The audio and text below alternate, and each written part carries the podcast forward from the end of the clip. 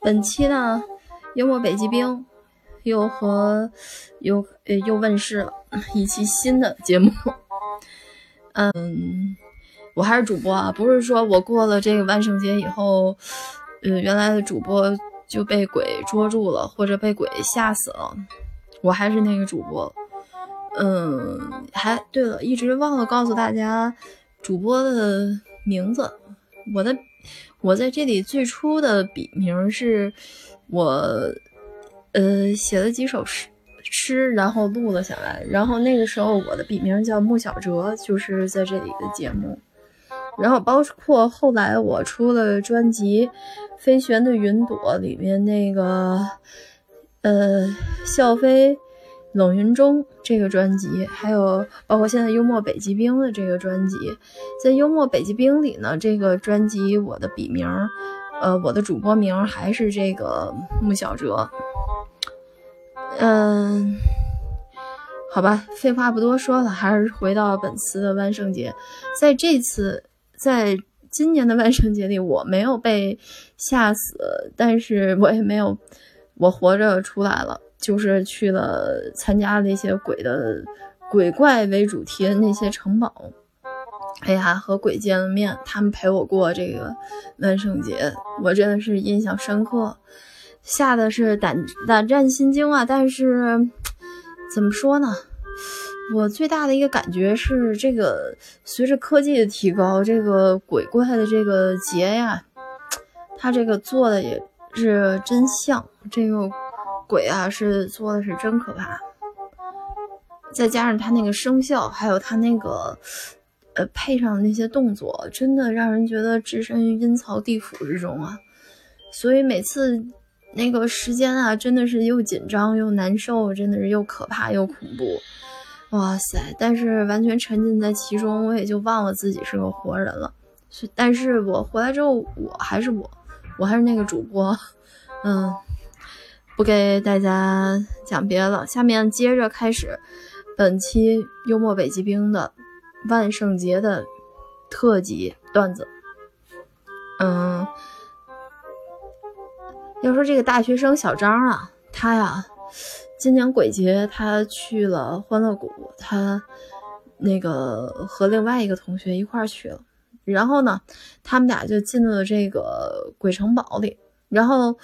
呃，花也是因为是通票里的一个项目嘛，然后他们那个同学呢，就提前于他先进去了。他呢本来不想进的，但是他一看他们那同学进去之后好久没出来，他心里呃有点发慌。然后他呢就也也进去了，他也进去了。他在那里啊，时间待的很长很长，大概是半个小时，他也没有出来。最后四十分钟过去，他还是没有出来。这个。哎，这个大家你们知道为什么？因为他那个鬼城堡里的那个、那个那条道啊，就是旁周围都有一些骷髅的鬼怪嘛，在那尖叫呀，放出一些谜样的气体啊，还有就是那些鬼叫啊什么的，都就是，但是它中间那个小道非常窄，大概是那条他给做成了一个迷宫，所以这个小张啊，他本来在上大学的时候他就是路痴，从学校到。那个他们的教学楼，他经常，别人都是故意的迟到，或者是睡晚了迟到，他真的是早起，但是，嗯，他他也经常是迷路，所以因为这个迷路啊，他经常会找不到他们的那个校舍在哪儿，所以这就导致他经常非故意性的迟到，所以这样一个人，他在这个鬼迷宫里，他自然是非常害怕。因为，然后他就迟到了，呃，不是迟到，他就晚出来，晚出来了很很长时间吧，他可以说一直就没有出来，所以这就是小张的在鬼城堡里，嗯，欢乐谷的鬼城堡里没有出来的原因，这个很可笑啊，嗯。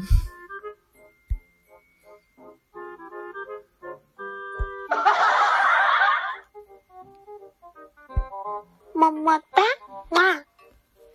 嗯，再给讲一个他们鬼城堡里的这个嗯，还是小张，他在这鬼城堡里，他半天没有出来，四十分钟了，还是没有出来。然后他就想，我们这同学还在里头吗？这个怎么办呢？这个完完了之后，他他反正他我自己也都出不来了，吓死我了，简直从第一分钟就开始害怕。我本来以为我要跟着那女生走多好的，他他现在早就出去了吧？你说我在这里面，我都。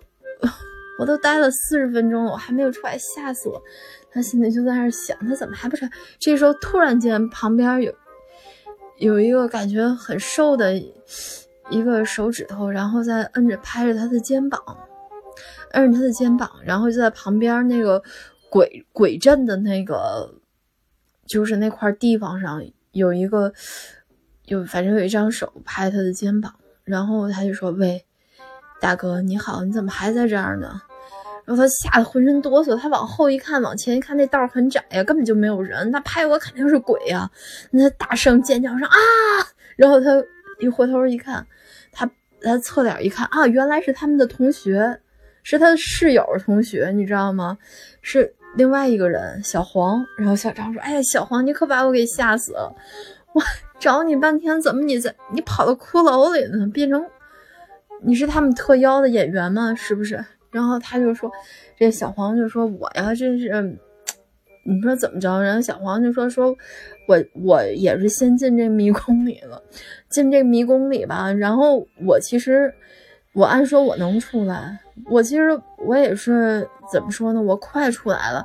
然后我突然间想到，我那个钱包啊，落在我那个这个鬼迷宫里的哪一块位置了？然后我又回去找了一遍。”然后我回去找了一遍，然后我发现我那个钱包就在这片鬼迷宫里这个骷髅，我我那钱包就掉在那个骷髅那个，就是里头那个骷髅的那个手指头上了，然后然后那根线儿啊就绕着缠，正好缠在他那个手指头上，然后这个钱包呢是我们一块进迷宫时候，我前头一个小女孩，她一害怕，然后。啪一下，把我的钱包就拿手一一挥，就就给挥到那个骷髅的那手指头上去了。然后她自己也特害怕。然后我说：“我说我就离开你吧。”然后就我们俩当时那个窄道上，我说我离开你吧，我自己去捡那钱包去。但是你呢？你怎么办？你害怕的，他也原地不动。然后他就是不走。然后他就说：“你要不陪我把这段路走完，你要就为了捡你自己那钱包，我就我也就不走了。我在这儿。”我就在这儿待着了，我，然后那，然后我心里一想，那怎么办？我就先陪他走完嘛，然后我就帮他把这个迷宫都走完了。走出去之后，他感激我半天，然后我说你也别感激我了，我也赶紧回去捡我钱包去。这后头要有小偷过来怎么办？他说，哎，那个女孩也说，真希望如果是小偷，也是一个胆小的小偷。他一看那个钱包在那个骷髅那个手指头上，他就不敢去拿去了。然后。我说：“哎呀，你这人真聪明，真希望能赶上一个像你说那样的小偷。”然后说无论如何，然后我赶紧跟他道别，我就回去，回到那迷宫里。然后就在这片位置上，然后我一看，我那钱包就在那里头了，但是跟那个道儿差不多有个三米远，所以我就翻过了无数个骷骷髅，我翻了无数个骷髅，然后达到我钱包上所位置所在的那个那个骷髅了。然后我就把这个钱包，我这样拿走，然后突然间脚底下绊了一跤，被那个骷髅骨头绊了一跤，然后我一下就倒在这骷髅上面，然后倒在这骷髅上面之后，我躺那上面，然后就有一个骷髅砸在我身上了，然后我这个脚崴了之后我就出不去了，然后我在这里一直在那儿等着，等着看有什么人来救我，但是我说句实话，我我怎么能，我我也不知道我怎么，我怎么。我怎么能救人，对吧？刚一开始，然后我在那儿等了一会儿的时候，过来了十分钟，过来终于过来一个小女孩，那小女孩吧，然后回头撇头看了我一眼，跟跟她妈妈说：“妈妈，这个骷髅群里有一个恐怖大象，你看这人长得真难看，然后肯定是个恐怖大象。”然后他妈妈又说：“这里全都是骷髅啊，哪有？”哪有这个恐怖大象啊？然后那小女孩说：“你看这人嘴还冲我，冲我咧着笑呢。然后我当时我真害怕，我害怕那他妈妈看完之后和那小孩都失声尖叫，我就被被这管理员抓着了。就这几个骷髅的这个石膏做的身体，塑料做的身体，石膏做身体，我就得赔他们钱啊，对吗？这个说不好，这一句就几百块钱呢。哎呀，我这真的是当时百感交集。然后他们冲我回头笑，看我那一刹那，我赶紧装了一个。表情就僵住了，我就不停了，我就假装自己是个蜡像。然后他爸、他妈妈和那小女孩观察我半天，然后说：“嗯，还真是，真是个蜡像，普通人哪有长那么丑的？”然后他们俩就走了。然后他们俩还说呢：“这真是万绿当中一点红啊！所有的骷髅当中还能出来一个恐怖蜡像，真不简单。”然后他们就走了。然后我这个，我心里这个想法，说我得继续装下去。然后我就拿那个。附近那个骷髅的那个红药水啊什么的，然后，然后拿手擦点，然后抹在自己嘴角上，然后我拿那块黑布，然后象征性的，然后放在挂在自己脑袋上，之后，然后我就假装是一个真正的恐怖大象，就成为他们当中的一员了，然后就这样呢，等呀等呀，终于盼来你了。我本来以为我这个。就坚持不下去了，我得在这儿过夜了。然后明天趁着一早，夜色还凉的时候，就是说我就我就逃出去就完了。但是不知道为什么，我当时，哎呀，反正是我脚也崴了，我也走不动。然后我也又害怕被管理员抓住，所以这个时候真是百感交集。我还在那儿装着鬼，装着一个恐怖蜡像，在那儿还在那儿吓游客，多亏没有人把我挑出来。把我找出来，然后我就碰见你了，你怎么还没出来呀？